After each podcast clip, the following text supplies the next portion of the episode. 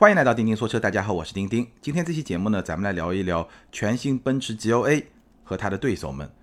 全新一代奔驰 GLA 呢，不久之前在成都车展刚刚上市，先期只上市了一款车型，也就是 GLA 两百，官价是三十万三千八。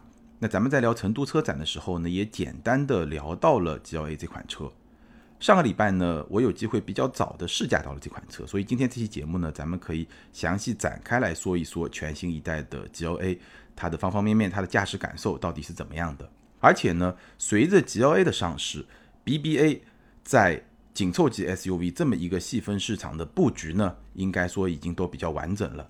奔驰 GLA 加 GLB，宝马 X1、X2，奥迪 Q3、Q3 Sportback，当然这两款车。可以说是同一款车，都是 Q3 和它的一个衍生版本。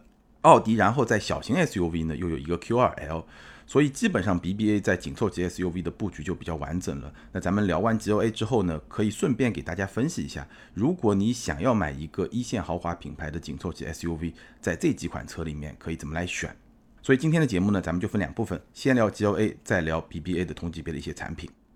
好，我们先来说全新一代的奔驰的 GLA，那。奔驰 GLA 新一代的产品呢，应该说还是对 GLA 来说一个非常大的一个变化。只不过呢，因为这款产品上的很多部分我们在奔驰的别的车型上都看到过，或者说都体验过，所以呢，在试驾这款车之前呢，其实我并没有特别的好奇。但无论如何呢，开下来以后呢，还是会有一些新的感受。所以呢，咱们就来好好聊一聊。先来说什么呢？先来说 GLA 的造型设计。GLA 的造型，它无论是相比于现在的 GLB，还是相比于它的上一代的产品，应该说变化都是非常非常大的。那如果相比 GLB 呢？显而易见，你一眼看它的设计语言是完全不一样的。GLB 有点像一个小号的 GLS，它是有比较强烈的这种越野化的一些设计风格，尽管它本质上是一个城市 SUV。而 GLA 呢会更加的时尚，更加的动感，是这么一种风格。不过呢，如果你去跟上一代的 GLA 来比的话，你会发现新的 GLA 呢，哎，好像又是另外一种感觉。因为上一代的 GLA 它应该算是一个跨界的 SUV，它是一个跨界车，它的车身会低很多。而新一代的 GLA 呢，你看到实车你会发现，这就是一个主流的城市 SUV 的这么一个设计的语言和这么一个车身的比例。最重要的一个数据的差异在什么地方呢？就是它的车高，新 GLA 的车高比上一代产品要高出七点五厘米，大家可以感受一下，七点五厘米基本上就是你手掌的宽，大概就七点五厘米，高那么多，所以你去看这个车身的比例，相比上一代产品变化很明显，这就是一个主流的 SUV 该有的那个样子，而上一代产品呢是一个跨界车的这么一个样子。那除了车高之外呢，车长会稍微短一点点。车宽会长一点点，轴距呢是增加了三厘米，所以从这个车身比例、从车身尺寸来看呢，你会觉得它的车内空间的表现应该会比上一代产品更好。那这一点呢，我们待会儿去说。从设计风格上来说，除了车身比例之外呢，还是有很多的设计细节让你觉得这辆车更像一辆 SUV。我随便说几个，比如你看到它车身四周都是黑色的下包围。包括轮罩也是黑色的塑料件，所以这个是有点 SUV 的这种感觉。因为如果你真的要去 off road 一下的话，一些碎石子打到这么一个地方，它其实对车身的这个伤害就会比较小，不像是说你如果整个车身都是车漆，那更容易有一些小的石子弹起来的一些损伤。所以这个设计是比较有 SUV 的感觉的。再比如说呢，这辆车它搭载的轮胎是二三五五五 R 十八这么一个轮胎。十八英寸呢，应该说不算小，但是也不算特别的大。但是五五这个扁平比，你从侧面去看，你发现它的胎壁还是挺厚的。这个其实也是比较 SUV 取向的。所以这么一些设计细节，还是让这辆车看上去像一个主流的 SUV。只不过它的设计语言呢，还是会更加的时尚，更加的圆润。你看它的车灯，它的前格栅。这么一些设计语言呢，我觉得还是会比较讨小姐姐们的欢心。那这个车呢，我也拍了一个简单的视频，应该前两天已经上线了。有兴趣的朋友想看看这个车到底长什么样，也可以去看一看。所以从造型上来说呢，应该说和 GOB 拉开了差距，形成了一个互补。和上一代产品相比呢，也是有一个比较明显的差别。那接着呢，我们就来说一说它的空间的表现。因为它更高，因为它的轴距更长，所以它的空间从理论上来说应该有一个更好的表现。实际如何呢？确实也是有一个更好的表现。以我一米七七的身高来衡量，后排大概有一拳四指的腿部空间，什么水平呢？就是比叉一和 G O B 会小一点，但是和 Q 三差不多，比叉二会更大一点，大概是这么一个水平。头部空间四指也是比较充裕的。还有一点非常值得一说呢，就这个车啊，它很有意思，它的前排座椅的下方掏出了非常大的空间。我把两个脚完全伸到这个下方，还可以上下有一个大概几公分的这么一个移动的空间，所以非常非常大的一个空间。这个其实也是进一步的拓展了腿部的空间的这么一个乘坐的体验。所以这辆车后排的空间，无论是腿部空间、头部空间，都是相当不错的。还有一个还可以呢，就是说它的坐垫也是比较长的，基本上可以支撑住我的整个腿部。所以空间方面的表现应该说是非常非常不错的。两个天窗连为一体。整体上来说呢，这个通透感也是非常不错的。不过呢，后排的乘坐有一点不是特别好的地方呢，就是其实不仅是后排，前排也一样，就是它的座椅啊略微有点偏硬，而且这个偏硬呢还不是像沃尔沃那种很舒服的偏硬。这个车啊，长途驾驶或者乘坐，我觉得还是比较容易产生一些疲劳的感觉。这个我觉得是不是做的特别好？再有呢，它的后排中央的隆起还是比较大的，而且呢，跟 G L B 一样，它的座椅的两侧距离车门还有一个比较大的一个空间，所以呢，整个后排的横向空间不是特别的充裕。简单来说呢，G L A 如果你坐四个乘客，可以坐得非常的舒服，但是如果你要坐五位乘客呢，后排还是稍微会有那么一点点的拥挤。大概是这么一个空间的表现，但无论如何，相比上一代的产品呢，应该说是有了一个非常明显的一个提升。因为我们知道上一代的 G L A 头部空间是相对来说比较局促的，腿部空间呢也比新的 G L A 会更小，空间大概是这么一个表现。内饰和车机仍然是 G L A 在同级里面比我觉得最重要的一个优势点所在，内饰氛围感的营造仍然是同级做的最好的，尤其是在夜晚。当氛围灯亮起来的时候，再配合这两块十点二五英寸的屏幕，你整个的感觉，这个车是能够给你豪华感的。尤其是在夜晚，整个灯光亮起来的时候，那这种感觉，我觉得在同级里面是做的最好的。包括一些我们已经非常熟悉的设计的细节，涡轮叶片形状的空调出风口，那个也是很有高级感，有一点点豪华感的这么一个设计。内饰是 G L A 的一个优点，那另外一个亮点是什么呢？就车机。两块十点二五英寸的屏连为一体，然后背后当然就是 MBUX 这么一套车机系统。我觉得这套车机系统在同级中也是比较领先的，因为很简单，宝马的 X 一和 X 二还没有换上最新七点零版本的 iDrive，然后 Q 三呢，它是中控单屏，所以呢有点像是奥迪完整版的车机系统的一个简化版，所以它的功能、它的体验相比。G O A 的 M B U X 同样是有差距的，所以车机应该是 G O A 在同级里面一个比较领先的这么一个点。当然了，这次开这个车呢，我又有一点新的想法，因为我记得我不止一次的表扬过这个 M B U X 这套车机啊，它有非常丰富的这个操作的方式，它可以触屏，它可以用方向盘上的这个触控按钮，它在中控台的下方还有一个触控板。三套都可以去操控，所以呢，如果你有不同的这个操作的使用习惯的人呢，都是非常容易去适应这套系统的。但是呢，因为我最近不是开了 Model 3，开了 P7，然后再来开 G L A 的时候呢，我好像有一些不同的想法。这个想法是什么呢？我是觉得它下方的触控板，包括它要去操作这个触控板，还留了一个小小的靠手这么一个区域呢，我好像觉得有点浪费。确实，它能够让不同使用习惯的人更好来适应这套系统。但是呢，这个区域其实还是占用了比较多的储物空间。如果能够把这个区域释放开来，就可以给到一个更加充裕的储物空间，就像 Model 3、就像 P7 所能够做到的那样。所以呢，这是一个取舍。我开始有一些不同的想法，因为这个车啊，我自己最喜欢用的操作方式还是方向盘上的那个触控按钮，包括说触控屏。我基本上我觉得这两套对我来说已经完全够用了，再加上自然语音控制，已经完全完全够用了。所以这块板是不是要？我开始有了一个疑问点，这个也是跟大家分享一下，大家可以自己去想一想，你是不是需要那么复杂的这么一套控制系统，或者说那么多样化的一套控制系统？这个我相信永远是见仁见智，而且是在进一步的发展的过程中。整体的大方向肯定是越来越简化。我们现在已经看到了全新一代奔驰 S 级的一些内饰的图片，那那套内饰应该慢慢也会从 S 级，然后下放到奔驰的别的一些产品，应该说是奔驰全新一套的内饰。那我相信到了那套内饰，在这方面应该是会往前走。这个大概一些想法跟大家来分享一下。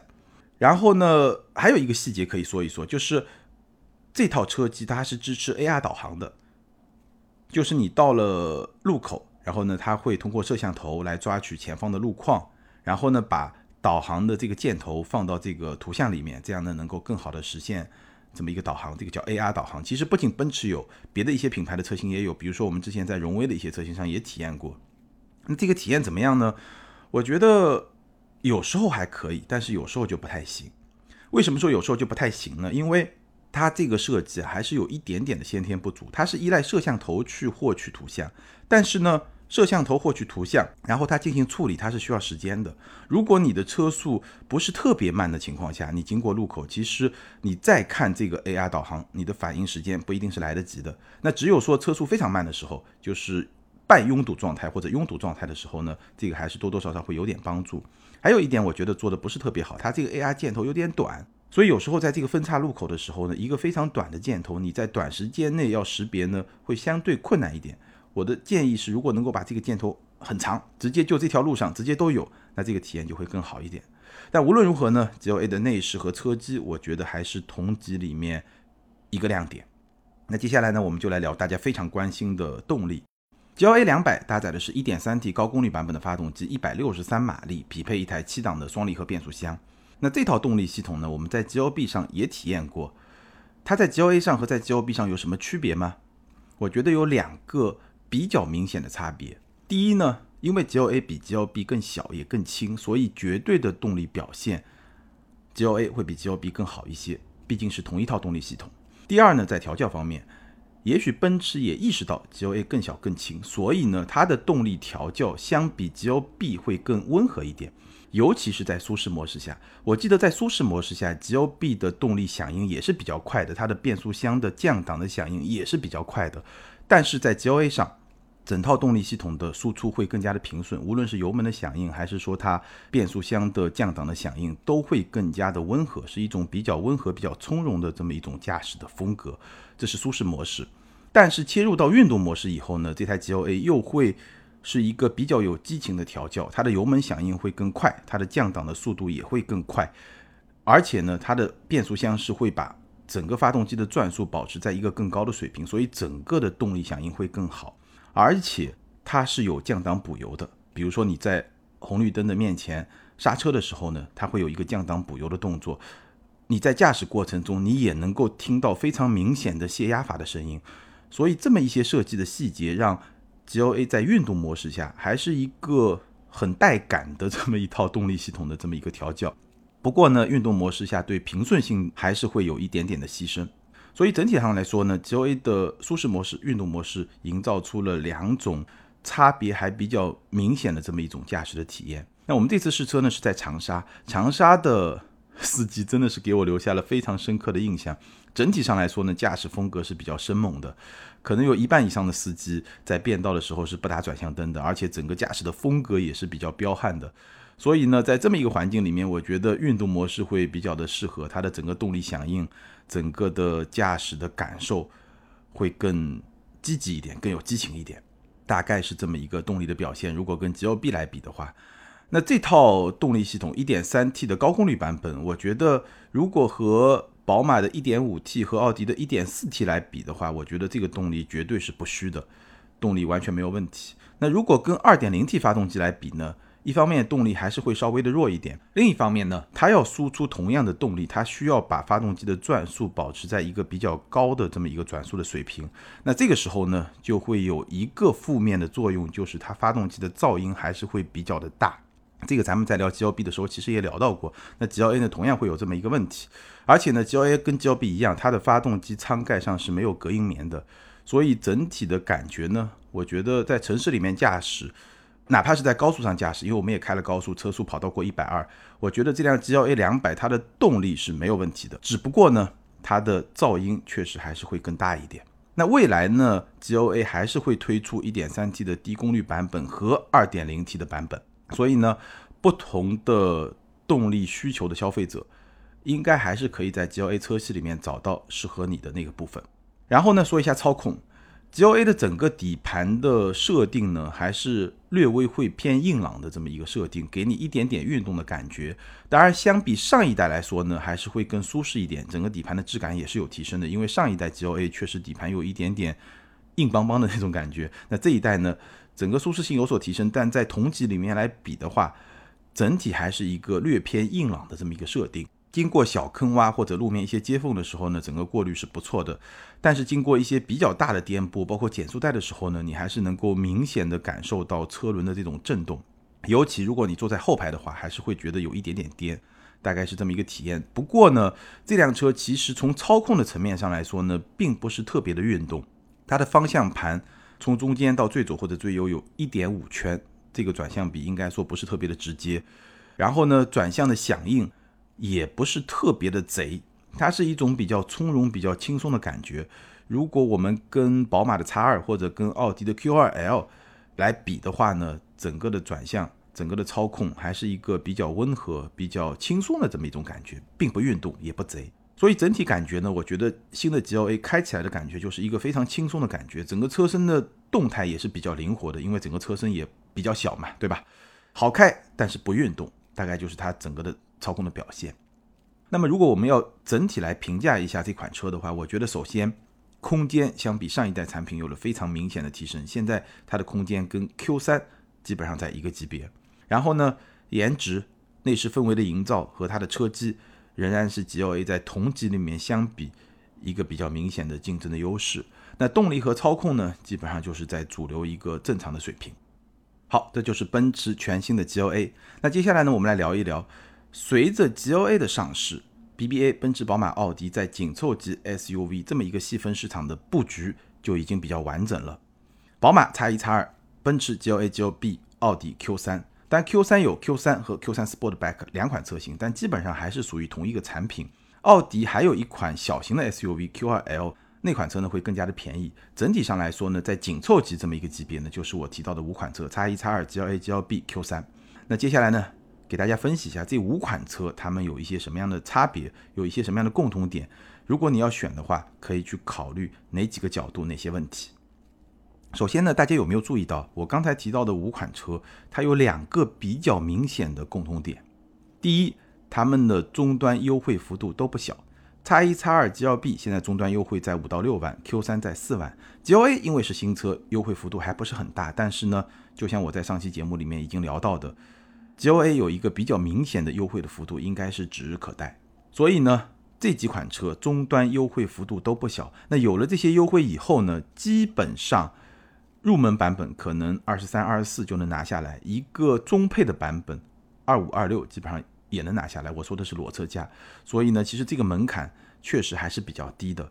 它对一些合资品牌的紧凑级的 SUV 多多少少还是会有一些冲击的，尤其是叉一和 GLB 这两款空间更大的车型，优惠比较大，这是第一个共同点。第二个共同点呢，从产品的角度来说，大家有没有发现，我说的这五款车基本上都使用了七档双离合的变速箱，除了宝马叉一和叉二的四驱车型用的是八 AT 之外，别的车型用的都是双离合，而且都是七档的双离合。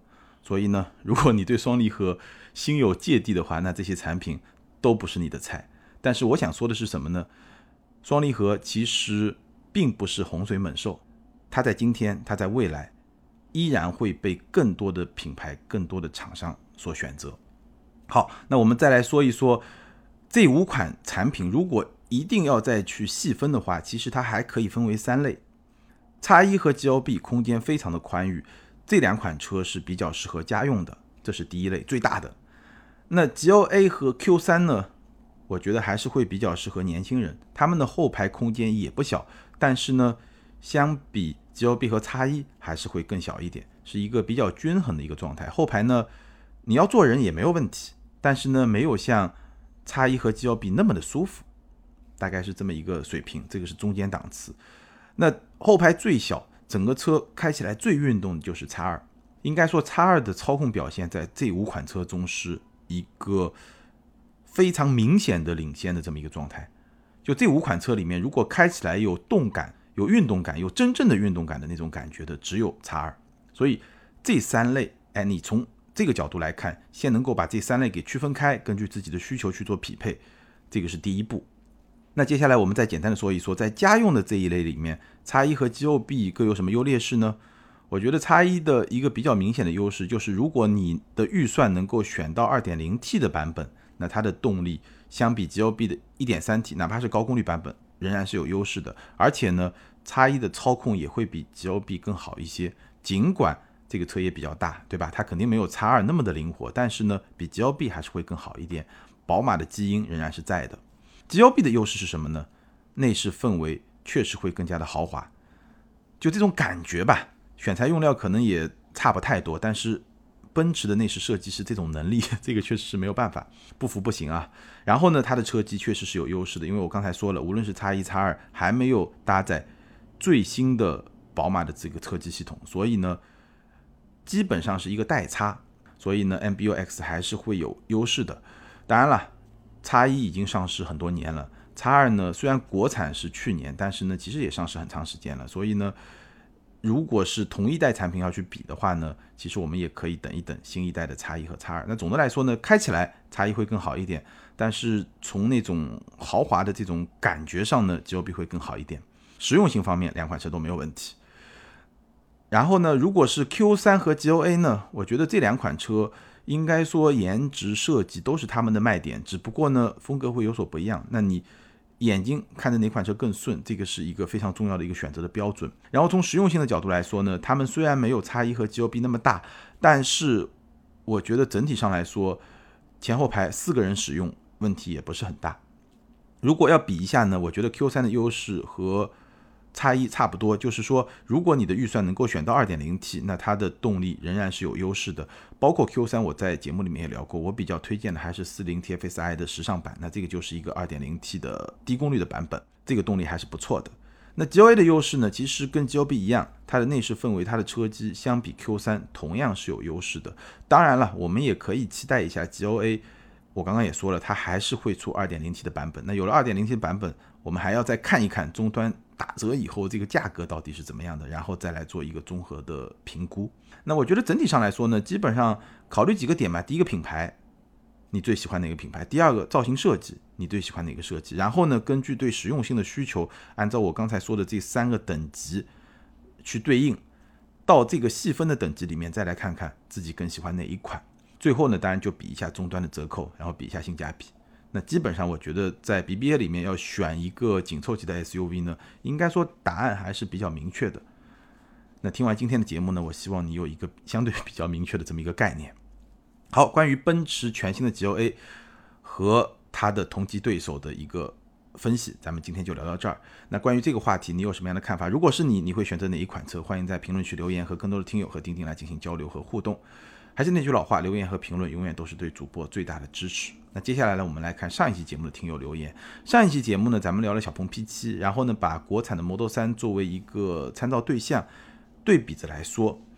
那评论区里面呢，听友们的观点呢，也会分成几派吧，会有一些不同的观点。那我接下来呢，会选两条留言，一条呢会比较挺 Model 3，一条呢会比较挺 P7，跟大家来分享一下。ID 是 T E N 下划线四六 ten 下划线四六，这位听友他说非常赞同钉钉的观点。疫情刚过的时候，准备入手一辆电动车，预算在三十万左右。我在深圳，所以需要绿牌。两款车都进行了试驾，驾驶性上 Model 3明显优秀很多。小鹏的车身尺寸本来应该是优势，但是实际乘坐后发现，小鹏的后排和特斯拉是一个级别的，浪费了这个车身尺寸带来的优势。在考虑到保值率方面后，还是选择特斯拉。下一位听友 ID 是天天向上五二幺三，关注钉钉好几年了，每期必听。最近正在考虑买一辆电动车，看了比亚迪、小鹏、蔚来和特斯拉，也试驾了，家人都支持购买特斯拉。蔚来、小鹏和比亚迪无论外观和配置都要比特斯拉好，但是特斯拉开到任何地方都有面子，以后的二手保值率也绝对高。最后还是决定买小鹏 P7，也算支持一下国产车。希望国产电动车以后会越来越好，不要让特斯拉一家独大，霸占整个电动汽车的市场，以后吃亏还是咱们消费者。这两位听友的观点我都是比较赞同的，尽管他们最后的选择不一样。那我不是特别认同的一种说法是什么呢？就说买汽车主要还是买品牌，主要还是买面子。好像说特斯拉它的产品不怎么样，只不过呢它比较有面子。这个说法你同意吗？反正我是不同意的。特斯拉只是一个十几年历史的电动车的品牌，它的品牌是凭空产生的吗？怎么可能啊？没有产品力作为基础，怎么可能十几年的汽车品牌就能比上百年的汽车品牌更有品牌价值、更有面子吗？这个我是完全不同意的。你去买可乐，可能说可口可乐、百事可乐主要就是一个品牌的差别，没有什么差别。但是汽车这么一个复杂的工业产品，当然，品牌非常非常重要。没有品牌，只有产品肯定是不行的。但这个只是从中短期来看，我觉得长期来看，你要是产品好，你一定能够慢慢的打造出一个比较强的品牌。汽车这么一个复杂的产品，尤其是现在从汽油车到新能源车这么一个转化过程中，我觉得产品力是第一位的，品牌也非常重要。但是。基本上，我们在今天的市场上，在新能源车的这么一个领域，你是看不到只有品牌没有产品这样的品牌的，我觉得是看不到的。没有产品力，一定就不可能有品牌。哪怕就是说，大家在这几年经常会说的奔驰，好像说奔驰只是在卖品牌，产品力不怎么样，其实不是的。如果你跟我一样，对吧？是七零后或者说是八零后的比较早的这么一个年纪的听友，你回忆一下。上一代奔驰的 C 级还没有加长的时候的那一代的奔驰的 C 级，在即将退市的时候，它的价格比去年的凯迪拉克的 ATS L 还要便宜，你能信吗？所以光有品牌是没用的，你的产品真的不行的时候，你就是不行。所以我是不太认同说，在汽车这个行业里面，品牌可以有一个绝对的价值。品牌非常重要，但是呢，只有当你的产品力能够。去匹配到品牌的这么一个高度和价值的时候，才是真正有竞争力的。这个是我的一个看法。好，感谢所有听友的留言，也欢迎这两位听友把你们的联系方式通过喜马拉雅后台私信给我。你们将获得的是由途虎养车网赞助的 Wilson 微送超强镀金系列汽车漆面镀金，价值一千二百九十九元。这是一款日本原装进口的漆面镀金，保持时效在一年左右，而且可以在全国的途虎线下店免费施工。那具体的领奖方式可以参考咱们每期节目的节目简介。好，以上就是今天节目的全部内容。如果你对咱们的视频节目感兴趣，可以在微信公众号、微博、今日头条、B 站、汽车之家这些平台看到我们的长视频。也欢迎大家关注我们的抖音和快手，同样是钉钉说车，在那里你可以看到我们的短视频。